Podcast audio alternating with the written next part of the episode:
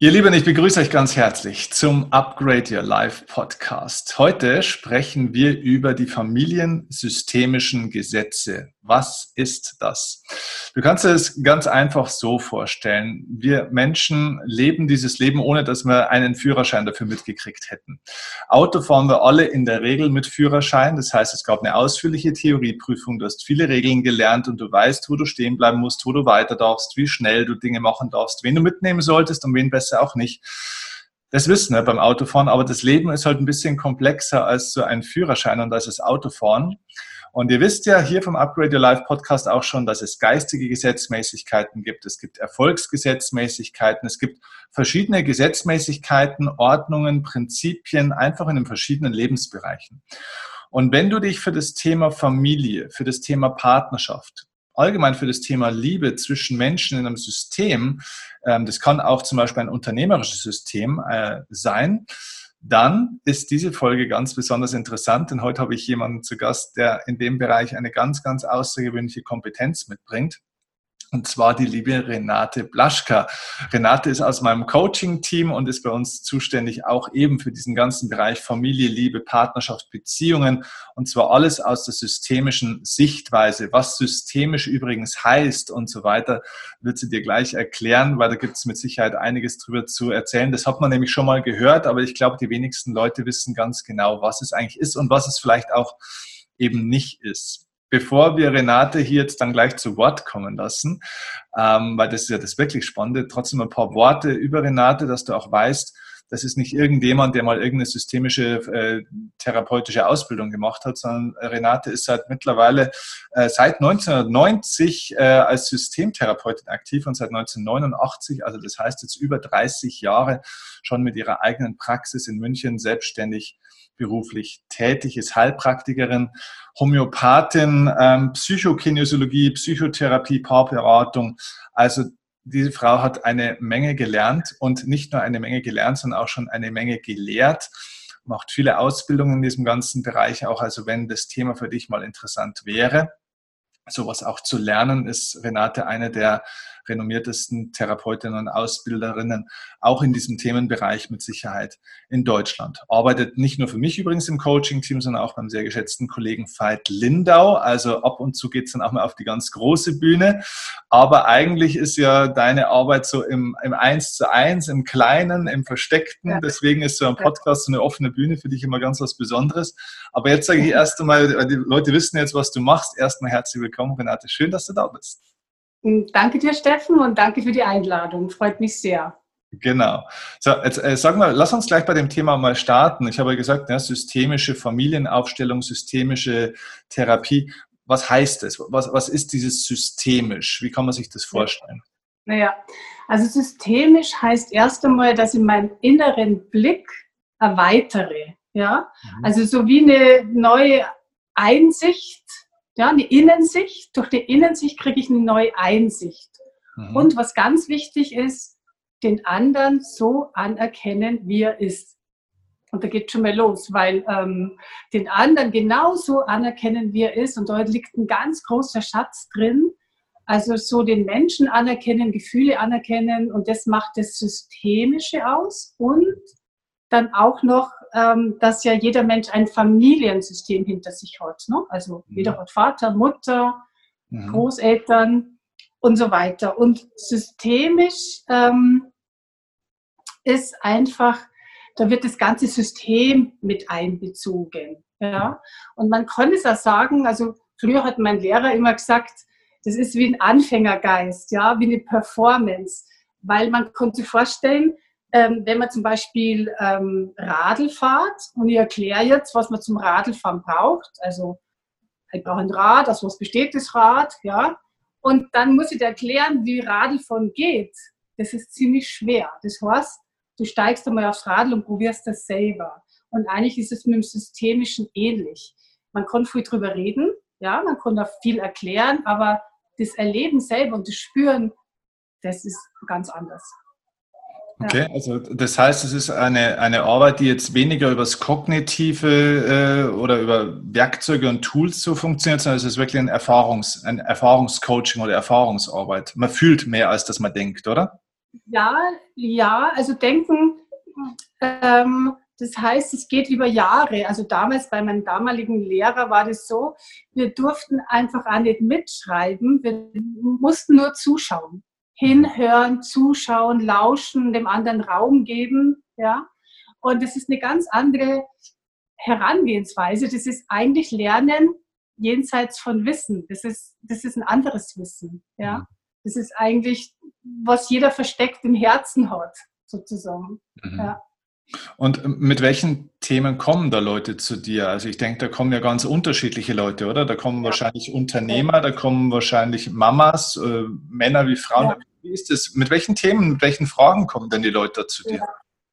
Also es kommen wirklich ganz unterschiedliche Leute, die ich auch liebe, ja, vom Top-Manager bis zur ähm, frischen Studentin, ja, so und ganz unterschiedlich. Und Themen ist auch privat, beruflich, aber es ist so, dass, dass sie meistens kommen, wenn sie schon länger irgendwo anders vielleicht waren und nicht weitergekommen sind und immer wieder das Gleiche passiert und dieselbe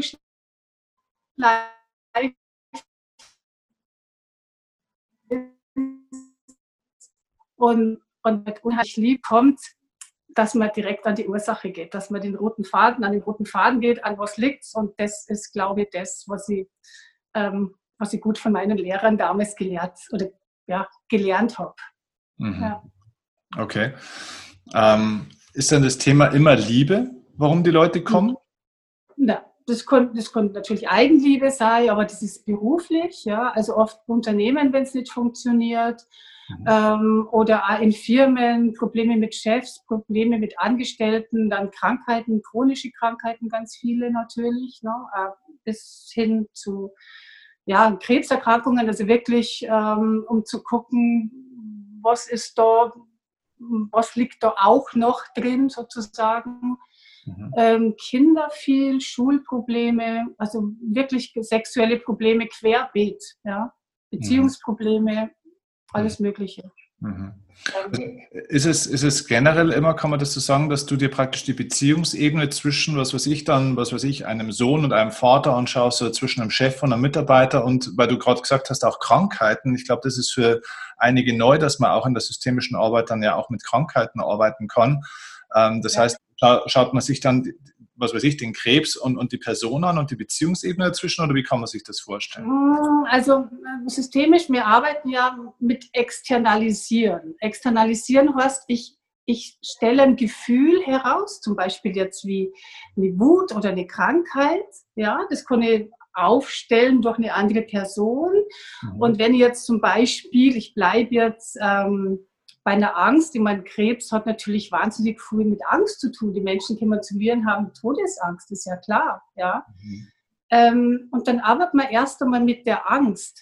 Ja? Und dann schaut man mal, weil das ist bei uns in den Köpfen so eingeprägt, wenn ich jetzt bei der Angst bleibe, ähm, die Angst muss ich möglichst wegschieben. Ja? Oder ich darf sie nicht angucken. Ne? Am besten sie, sie ist ganz woanders. Und dann schaut man, dass ähm, der Klient zum Beispiel mal sie annähert, wenn er die Angst anschaut, was passiert denn da? Ja? Und da kann man dann innerlich schon die Aha-Effekte oder dass sie dann wirklich spüren, ah, du gehst, um hinzuschauen, anzunehmen, mal das zuzulassen, gerade was da ist. Ne? Mhm. das, den Impuls, wenn man hat, dann geht ja erst, dann kann ja ganz viel aufgehen. Ja? Mhm. Und das muss man aber ganz vorsichtig machen, ganz, also, ja, ganz sanft, würde man sagen. Ja, besonders bei schweren Krankheiten, klar. Mhm. Ja, wie, oft, aber, wie oft oder wie lange kommen da Menschen dann zu dir? Also gibt es Leute, die sagen, sie kommen einmal, haben ein bestimmtes Thema und das war's? Und, und, ja. oder, oder hast du Leute, die du zehn Jahre begleitest? Wie, wie ist da so ein Mittelwert? Gibt es da sowas? Mhm.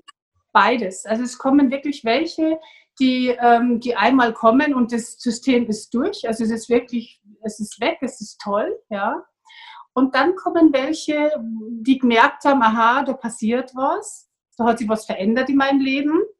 Und sie sehen das eher so als Training. Also ich möchte über den Tellerrand schauen, ich möchte aus meiner Komfortzone. Und, und die Tools dazu finde ich halt, für mich ist, ist so, das geht halt schneller, sage ich mal, oder ja, wenn jemand es möchte. Ne? Also es braucht immer das Ja von dem Klienten, die Offenheit, ähm, weil ich kann nur was zur Verfügung stellen und nehmen muss der Klient. Da stecke ich nicht drin.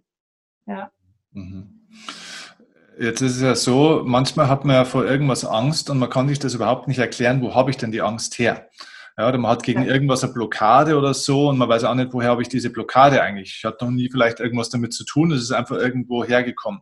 Oder das Klassische, was man kennt, ne, was weiß ich, irgendwie die, in der Familie gab es schon Stress und so weiter und irgendwie die, die, die Tochter kriegt da irgendwie keinen gescheiten Typen oder irgendeiner, der genauso gewalttätig ist wie, wie der Vater oder sonst irgend. Ne? Also äh, die, die mhm. Frage geht so ein bisschen in das, ist es denn so, dass diese Ängste und Blockaden also kriegt man die mit der Muttermilch sozusagen einfach auch mit? Also ist es konditioniert immer? Also mhm. ist es eine konditionierte Erfahrung oder ist es auch mal was gar nicht konditioniertes, weil sich ja oftmals die, die, also die Eltern auch die Frage stellen, ich habe das vor kurzem erst mit einer, mit einer Mutter gehabt, die hat zwei Kinder gehabt und hat gesagt, hey, bei beiden Kindern ging es mir gut beiden Kindern habe ich meine volle Liebe gegeben. Und das eine, das tut sich so leicht und das andere hat nur Probleme und das ist völlig neben der Spur. Ich weiß nicht, was habe ich da falsch gemacht. Haben die denn da mhm. immer was falsch gemacht oder ist es anders vererbbar über andere Generationen? Ähm, also da können wir gleich, wenn wir zu den Gesetzen gehen, da, mhm. da kann ich gleich Beispiele nennen. Aber ja. das heißt, jede Mutter hat nie was falsch gemacht, ganz wichtig. Keine Mutter hat was falsch. Jede Mutter gibt ihr Bestes, ja. Und am besten die Mutterkrone immer oben lassen.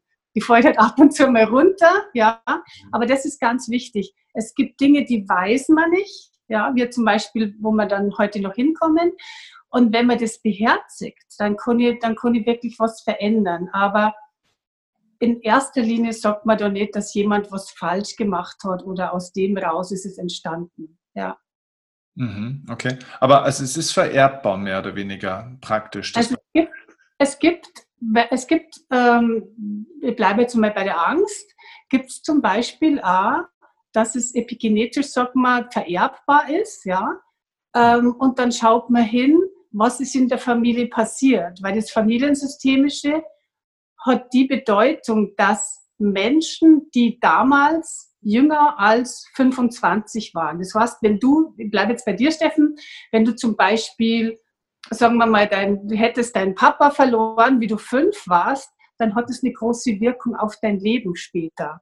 Und mhm. man, das hat immer Menschen, die früh verstorben, wenn man jemanden früh verstorben hat, im Kindsbett, ja, oder im Krieg vermisst, wenn jemand mit, mit 17 nicht aus dem Krieg heimgekommen ist. Das hat Wirkungen auf die nachfolgende Generation, auch wenn man die gar nicht kennt. Ja, mhm.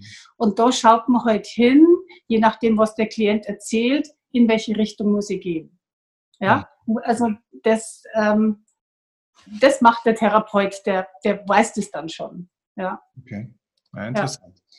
Ja. ja, okay, dann, dann lass uns mal ins Thema einsteigen, weil es ist ja echt sehr, sehr spannend. Was, wir haben gesagt, ja, das ist ja auch der Titel der Folge, die familiensystemischen Gesetze. Ja. Ähm, erzähl doch mal, also es gibt wahrscheinlich ziemlich viele. Ähm, ja. Kann man das sagen? Gibt es da Anzahl und, und welche wollen wir uns denn anschauen heute? Also ich würde gern die, das Gesetz oder der, der Rangfolge anschauen, mhm. weil das so eine immense Wirkung aufs Liebesleben hat, aufs Paarleben, aufs Elternsein und auf die Kinder. Okay. Und die anderen Gesetze, die, die sind ein bisschen tiefer verankert. Zum Beispiel, da gibt es ein Gesetz der Identifizierung, der bewussten Identifizierung, der unbewussten Identifizierung, Gesetz der Seelen, also des Seelen, das heißt ähm, Seelen weitergeben, das hört sich jetzt ein bisschen komisch an. Dann gibt es Gesetz von Geben und Nehmen, Gesetz von, ähm, also Gesetz der Liebe, Gesetz der Bindung, Gesetz der Zugehörigkeit, Gesetz des Erfolgs, Gesetz von Unternehmen. also es gibt wirklich ja. Gesetze und die haben alle so eine Tiefe. Und, und die Kunst ist zu gucken, wenn ich jemand vor mir habe, ja, wo, was taucht auf sozusagen. Ja. Ich darf nie mit was Vorgefertigten einem Klienten gegenüber sitzen, sondern ich, ich muss wirklich oder ich darf einen leeren Raum geben und dem zulauschen. Genau, das ist so ein ganz wichtiges Tool bei uns. Mhm, ja. okay. okay, also das Gesetz der Rangfolge hast du es genannt, oder? Ja, okay. ja, genau. Was heißt das? Was ist das Gesetz mhm. der Rangfolge? Mhm, das hört sich ein bisschen komisch an mit Rangfolge. Wenn ihr zum Beispiel beim Paar sein bleibt, ähm, dann bedeutet es, dass Paar, Mann und Frau auf gleicher Ebene sind. Ja? Mhm. Und dass man den anderen so anerkennt, wie er ist. Und das ist ja in der Regel nicht so schwierig und dann, also in der Regel schwierig, andersrum. Und was dazu kommt, ist, ähm, dass ein Paar sein oder die Liebe gelingt gut, wenn ich in Frieden mit den eigenen Eltern bin. Mhm. Und im Prinzip, wenn ein Paar zusammenkommt, liegen sechs Leute im Bett. Ich sag's mal so. Mein Gott, okay. genau, weil man hat so aus der Kindheit nimmt man natürlich Sachen mit, was man gelernt hat, irgendwelche Glaubenssätze auch von den Eltern und die nimmt man in die Beziehung mit. Das wäre jetzt das Gesetz der Seelenebene. Das würde jetzt, das ist, geht ein bisschen tief, aber wenn man von den Eltern frei wird, ja. Und ähm, das ist das Schöne, weil egal wie alt das man ist, also wenn man 80 ist, ich habe wirklich eine 80-jährige Klientin, die von den, die wirklich gesagt hat, Mai fühlt sich das gut an, wenn ich einfach an meine Eltern denke und immer den Ballast mitschleppe. Ja, es ist immer möglich und egal welche Beziehung das man gehabt hat zu den Eltern, egal wie die Beziehung ausschaut, ob es eine gute oder schlechte, also vielleicht hat man überhaupt keinen Kontakt mehr, ist es möglich. Also das heißt nochmal, jetzt kommen wir nochmal zum Paarsein. Ähm, das Paarsein ist auf gleicher Ebene. Schön wäre es natürlich, wo die Liebe gelingt, ist wirklich ganz, ganz viel drin. Ich habe 90 Prozent, wenn man mit den Eltern in Frieden ist. Mhm. Dann funktioniert es viel, viel leichter. Und das erste Gesetz kann ich jetzt mal so erklären. Also wenn man, wenn man zusammenkommt, und äh, man wird Eltern. Und das ist wirklich äh, 90 Prozent bei mir in der Praxis. Also ganz, ganz, ganz viel. Ähm, man ist zusammen und man kriegt ein Kind. Ja? Dann ist die Rangfolge der Mann und die Frau sind an erster Stelle und das Kind an zweiter Stelle. So, dann sagt man systemisch ganz einfach. Warum? weil wenn es den Partner nicht geben würde, wird es das gemeinsame Kind nicht geben. Ja? Und in jeder Beziehung, ich muss wirklich fast sagen, 90 Prozent der Beziehungen, also Eltern, die Kinder haben, wird diese Rangfolge verletzt. Jetzt kann ich, wenn du möchtest, ein Beispiel nennen. Gerne. Ja, gerne. Mhm. Dass es so ein bisschen sichtbar ist, weil äh, erstmal eine Erklärung, das heißt nicht, wenn ich jetzt einen Partner habe, ja, dass ich den ständig betüteln muss und ihm Aufmerksamkeit schenken und das heißt nicht an erster Stelle, sondern das ist eine innere Haltung. Ich habe eine Haltung, wow, wenn es meinen Mann nicht geben würde, würde es unser gemeinsames Kind nicht geben. Mhm. So. Ja, das ist, das ist die Haltung. Und wenn zum Beispiel, weil das ist jetzt noch gar nicht so lange her, kam ein Ehepaar in die Praxis, das Kind war erst, ich glaube, acht Monate alt. Das ist ein kleines Kind. Und die haben gesagt, sie haben keine Zeit mehr füreinander, weil das Kind ist ein Schreikind. Ähm, es braucht so viel Aufmerksamkeit. Also sie waren beide eigentlich am Ende. Ne? Was man jetzt sieht als Systemtherapeut ist, die beiden haben das Kind schon auf erst, an erste Stelle gestellt. Mhm. Und erste Stelle heißt, das ist die Elternebene das ist viel zu schwer für ein Kind. Ein hm. Kind muss rebellieren, also auch später in der Schule und so weiter. Aber da gehen wir noch hin. Ähm, und dann habe ich denen erklärt, dass wichtig ist, dass der Mann an erster Stelle ist und das Kind an zweiter Stelle. Da habe ich eine Übung machen lassen. Also das heißt, es sind nebeneinander gesessen, das Ehepaar. Das Kind ist bei der Frau gesessen. Ne? Das Kleine hat total geschrien, hat sich an die Mama geklammert. Und dann habe ich gemeint, ähm, Sie sollen das einfach aushalten, mal zehn Minuten lang. Das Kind jetzt nicht anfassen. Ich meine, da passiert ja nichts. Es hat gegessen, es hat getrunken, da ist alles in Ordnung. Aber Sie sollen es einfach nicht anschauen. Und das Ehepaar soll jetzt in die Augen schauen und soll innerlich sagen, nur innerlich. Ab jetzt bist du bei mir an erster Stelle, mein Schatz. Ja? Mhm. Und das, den Satz immer wieder sagen. Sie können dazu sagen, ich liebe dich und ab jetzt bist du bei mir an erster Stelle. Dann mhm. war das ist wirklich faszinierend. So ein kleines Kind versteht ja nichts, ne? also mhm. mit acht Monaten. Mhm. Ähm, es hat ungefähr fünf Minuten gedauert, was schwer für die Mutter war, weil das Kind echt geschrien hat und hat sie an sie geklammert. Ähm, nach fünf Minuten ist es schon nach unten, ist an den Füßen von der Mama gesessen, hat die Arme hoch und hat immer noch total geweint.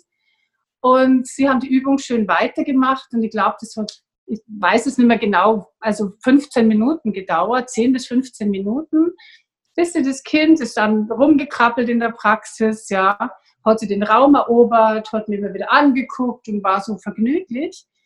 Und äh, die haben mir dann wirklich nach, ich glaube, zwei Monaten dann nochmal angerufen und haben gesagt, das Problem gibt es nicht mehr, weil sie es verstanden haben innerlich. Ja, das heißt, und das ist so wichtig für Eltern. Es ist so wichtig für Eltern, besonders für junge Eltern. Man, weil, kann ich noch was sagen? Bitte, ja, bitte. weil zum Beispiel, es ist ja so schön sichtbar, wenn man, wenn man, also es ist so schön, weil man, weil sie die Kinder so toll entwickeln und weil das Paarsein ganz anders ist, ja. Weil wenn ich den Partner an zweiter Stelle tue, das Kind an erster Stelle, dann fängt schon an, die Beziehung, dass die nicht mehr so gut läuft. Ja? Mhm. Wenn ihr zum Beispiel in, also in Seminaren, stell dir einfach mal Mama und Papa hin ja? und gegenüber ein Kind. Und dann lasse ich sagen, wenn jetzt da ein Mann ist gegenüber von mir und ich sage zu ihm, das ist jetzt mein Mann, ich liebe dich, mein Schatz, aber erst kommt mein Kind und dann kommst gleich du. Was passiert? der Mann, der lässt den Kopf nach unten sinken, der geht zurück, der fühlt sich nicht wohl. Ja, man sagt so, irgendwas in der Beziehung funktioniert nicht. Und die Kinder, ich konnte auch fünf Kinder hinstellen, die sagen alle, ich weiß nicht, wo ich hingehöre, ich fühle mich nicht gut, ich fühle mich komisch. Ja. Und wenn man es andersrum macht, das Gleiche, noch mehr andersrum. Wenn ihr sagt zum Mann, ich liebe dich, mein Schatz, erst kommst du, und dann kommt gleich ihr, dann strahlt der Mann, ja, der rückt dann gleich näher, das ist immer wunderbar zu sehen. Mhm. Und die Kinder, die Kinder haben ihren Platz, sie fühlen sich wohl, sie haben, sie sagen, ja, ich fühle mich richtig aufgehoben. Und, äh, und das ist das, ähm, wie es im Leben genauso ist, also wie es im Leben wirklich funktioniert. Ist es, ähm, weil dieser Satz, zuerst kommt mein Partner oder meine Partnerin und dann kommt das Kind, das äh, hat ja bei manchen, löst es ja erstmal, glaube ich, einen Widerstand aus.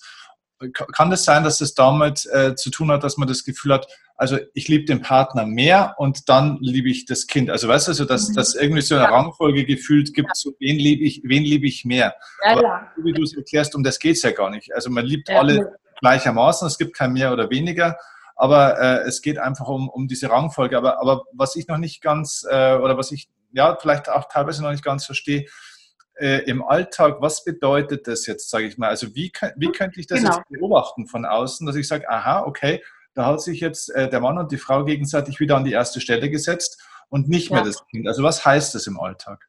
Du kannst es beobachten, weil wenn du das machst und es wirklich vom Kopf ins Herz rutscht, dann ist die Wirkung sofort da. Also im Alltag kannst du beobachten, viele, also auch wieder 90 Prozent, gehen in die Praxis und sagen, mein Kind hat ein Problem. Mhm. Dann frage ich erst einmal, sind sie alleinerziehend? Dann sagen die nein. Ja, aber das ist ja unser Kind. Mhm. Okay. genau. Also man, man achtet da auf jede Kleinigkeit. Und meistens, meistens, ne, das heißt nicht, dass es immer so sein muss oder ist, wenn ich nachfrage, ähm, nein, sagen die, wir leben ganz normal in der Beziehung, dann merke ich schon, dass der Mann nicht so geachtet ist. Da gibt es meistens schon Probleme in der Beziehung. Und es hat immer eine Wirkung auf die Kinder. Ja? Und ähm, das heißt, natürlich habe ich da Widerstände, ja, weil es gibt Frauen, die sagen, nein, bei mir ist das Kind schon immer an erster Stelle gewesen. Ja. Mhm. Aber sie kommen natürlich auch, weil sie ein Problem haben mit den Kindern. Und besonders die Frauen kriege ich, krieg ich schnell, wenn, es, wenn ich das hinstelle und sie fühlen das mhm. und, und sehen, dass dem Kind viel besser geht, ähm, wenn sie den Mann achten. Das geht um die innere Achtung. Ja, das heißt, wenn jetzt neben mir steht ein Mann, wenn der nicht da gewesen wäre, würde es das gemeinsame Kind nicht geben. Mhm. Einfach weil er vorher da war. Es ist nur, nur das Gesetz, weil er vorher da war. Der hat nicht mehr Wert, den muss er nicht mehr lieben. Das, um das geht es überhaupt nicht. Mhm. Und das meine ich vom Anfang, das ist eine innere Haltung, ne? also eine neue Sichtweise im Fühlen. Aber wenn man das einmal gesehen hat, wenn man das externalisiert und rausstellt, ja, mhm. das sind die meisten, also Frauen sehr betroffen, muss ich sagen. Und mhm. die üben richtig. Die üben dann richtig. Und manchmal ist es ja so, dass die dann wirklich sagen, ja, unsere Beziehung ist manchmal Katastrophe. Mhm. Ja. Was wäre denn jetzt ein konkreter Coaching, äh, Coaching-Hausaufgabe von, von dir jetzt für die, für die Hörer, wenn ich sage, okay, ich bin als Mann da jetzt und ich äh, habe eine Partnerin und Kinder und gehe jetzt äh, nach der Folge, nachdem ich die gehört habe, wieder nach Hause oder andersrum, ich bin Frau und gehe nach Hause zu meinem Mann. Was wäre eine konkrete Sache, die ein Mann oder eine Frau jetzt tun könnte, um auch zu, im Doing zu zeigen, ja. okay, du bist wieder genau. bei erster Stelle? Ein, einfach mal nach innen lauschen und schauen, wer ist bei mir an erster Stelle? Sind es meine unsere Kinder oder ist es meine Frau? Das, das, das ist sofort da. Das ist sofort da. Die meisten Frauen sagen dann oder viele sagen, oh Gott, bei mir sind es die Kinder. Ja? Und dann erkläre ich das manchmal zwei, dreimal, dass es nicht um die Liebe geht. Sie können die Kinder weiter betüteln und lieben. Ja? Aber, also jetzt kommt das Aber und das Und, wirklich die tiefe Achtung. Wie macht man eine tiefe Achtung zu einem Mann? Ja? dass ich wirklich die Wertschätzung habe, ja, dass wir beide ein Paar sind und, und wirklich so die, das Riesengeschenk, dass ich diesen Mann getroffen hat, sonst die Kinder bestehen ja aus beiden, ja. Und das, diese Anerkennung, die darf ins Herz rutschen. Also es ist eher eine, eine mentale und emotionale Sache. Es geht gar nicht darum, dass man so viel anders macht am Ende des Tages. Ähm, das heißt, es wird es andersrum sagen wenn du das ins, ins, wenn das ins Herz rutscht, ja, dann wird das Verhalten teilweise ja ein bisschen mhm. anders. Ah, okay. Und das ist wirklich, ich konnte selber, ich habe, äh, wir haben selber einen Sohn, ja, also ich konnte, ich, ich konnte es selber aus meinem Leben genauso sagen. Es funktioniert, ja. Mhm. Also in die und in die Richtung. Mhm, mh. Cool, okay. Wahnsinn. Ja. Was war, was war so gibt es in, in, kurzen Worten ein ganz außergewöhnliches Erlebnis, das dir noch im Kopf ist, wo du sagst, wow, Wahnsinn, wie durch so ein, nur durch dieses eine Gesetz, ja, du hast ja jetzt so viele ja. vorhin schon genannt, äh, ja. ein Riesensprung in kurzer Zeit auch möglich geworden ist, dass die Leute erforschen, ja. was da passiert. Ja, ganz, also wirklich ganz viel. Es ist natürlich, ähm, also wie zum Beispiel das, das Paar mit dem acht Monate alten Kind, das war dann direkt. Dann habe ich natürlich äh, manchmal Frauen, die nicht mehr zusammenleben mit dem Partner. Mhm.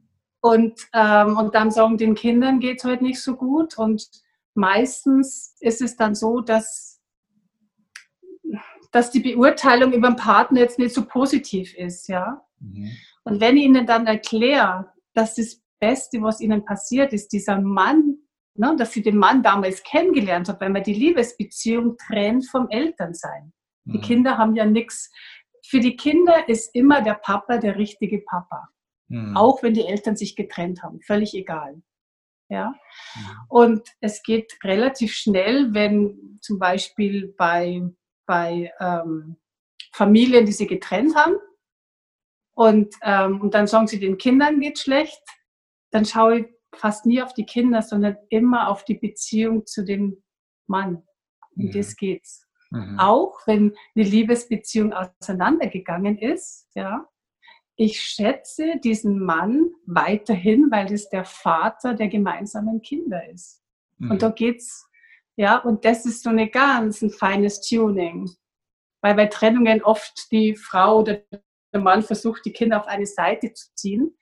Und wenn man die Kinder eben auf die erste Ebene zieht, dann wird es schwer für die Kinder. Mhm. Dann wird es okay. schwer.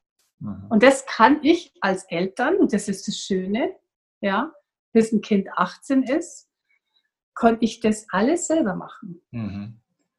Und weil du vorhin auch gesagt hast, es geht ja schon mal los, wie, wie ist es mit meinen eigenen Eltern? Wenn ich jetzt selber Elternteil bin, wie ist es mit meinen eigenen Eltern, muss ich ja wahrscheinlich mir genauso auch die Frage stellen, bin ich eigentlich selber gerade irgendwo auf einer Ebene oben mit meinen Eltern, oder? Also habe ich mich selber hochziehen lassen oder bin selber hochgewandert auch, oder? Genau, genau. Und das geht, das geht jetzt in die Seelenbewegung rein. Das heißt, bei meinen Eltern bin ich die oder der Kleine, immer, mein ganzes Leben lang. Warum? Weil die Eltern vor mir da waren. Ja, mhm. und ich darf auch auf der Elternebene bleiben. Und manche Menschen, die zum Beispiel wahnsinnig gerne retten, ja, die ständig was für andere tun, oder Manager, die sie eins nach dem anderen aufschultern und ackern, ackern, ackern, die sind zumeist meist zu groß gewesen in der Kindheit. Also sagt man, sie waren auf der Elternebene. Mhm. Das ist jetzt das Gesetz der, ähm, der Seelenbewegung, das ist ein bisschen komplexer, mhm. aber sehr schön, wirklich sehr schön lösbar. Ja, also ich würde unbedingt auch nochmal äh, irgendwann nochmal eine eigene Folge auch dazu machen, wirklich zu dem Thema, was das für Unternehmen zum Beispiel bedeutet, für Mitarbeiter, für Chefs, für Führungskräfte. Das ist ja wirklich ein unglaubliches Thema, das da so in die, in die ja. Tiefe geht. Aber ich glaube, das wird hier jetzt in den Rahmen sprengen. Lass uns doch lieber mal vielleicht nochmal drauf schauen, wie können die Leute denn jetzt eigentlich zu dir kommen? Also was ist denn jetzt so der, das Einfalltor zu dir? Also in den Show Notes gibt es ja auf alle Fälle ja schon mal die, den Link zu deiner Webseite und zu Facebook, Instagram, äh, Instagram bist glaube ich gar nicht, gell? Nein. Genau, also zu nee. Facebook und so weiter. Ähm, du machst Ausbildung und sag doch einfach mal, wenn man mit dir arbeiten will, wenn man Interesse hat, wie ist der beste Weg zu dir? Der beste Weg ist einfach, ich, ich liebe das gern anrufen, persönlich oder eine E-Mail schicken. Ähm, genau, so können wir mich finden. Mhm. Und ähm, eben, wenn man jetzt in einer Einzelstunde arbeiten möchte, ähm, dann kann man in die Praxis kommen. Es geht natürlich auch via Telefon, ja, wenn man so, also 90 Prozent der Klienten funktioniert über Telefon, bei 10 Prozent kann es sein, dass es nicht geht, aber kann man zumindest ausprobieren. Mhm. Und wer halt so ein bisschen mehr über den Tellerrand schauen möchte, da sind halt die Transformationstrainings immer ganz gut, weil man da die ganzen Gesetze durchläuft sozusagen. Mhm. Ja. Okay. Aber man konnte es machen, wie man möchte. Ja. Cool. Also, Cool. Also ich finde, das war ein, mehr als ein Gruß aus der Küche. Das war, das hat, finde ich, richtig Lust gemacht auf mehr. Äh, wir werden, wie gesagt, alles in den Show Notes und in der Videobeschreibung verlinken. Und äh, Renate, wir machen mindestens mal noch ein, ein zweites Interview, auch wirklich dann zum, zum unternehmerischen Thema oder es gäbe noch viele andere Themen. Da werden wir einiges machen. Ihr könnt uns gerne mal oder mir gerne auch mal per E-Mail, per Facebook, per Instagram auch schreiben, welches Thema wird euch interessieren, mal in dem Bereich noch zu durchleuchten mit der Renate. Auf welches Thema habt ihr Lust? Ähm, schreibt gerne eine Rezension, schreibt es in die Kommentare, wenn ihr es auf YouTube seht, unten rein oder wie gesagt bei Instagram. Äh, weil dann können wir die Folgen thematisch so ausrichten, wie es für euch möglichst interessant ist. Ja, ja wird mich auch freuen, ja. Mhm. Mega gut. Du, ich sage dir ganz, ganz herzlichen Dank. Das war, das war ganz, ganz toll. Danke dir und genau, vielen, vielen Dank. Genau, sehr gerne. Mach's gut, bis zum nächsten Mal, gell? Du auch, gell? Ciao. Ciao. Fitti. Mhm.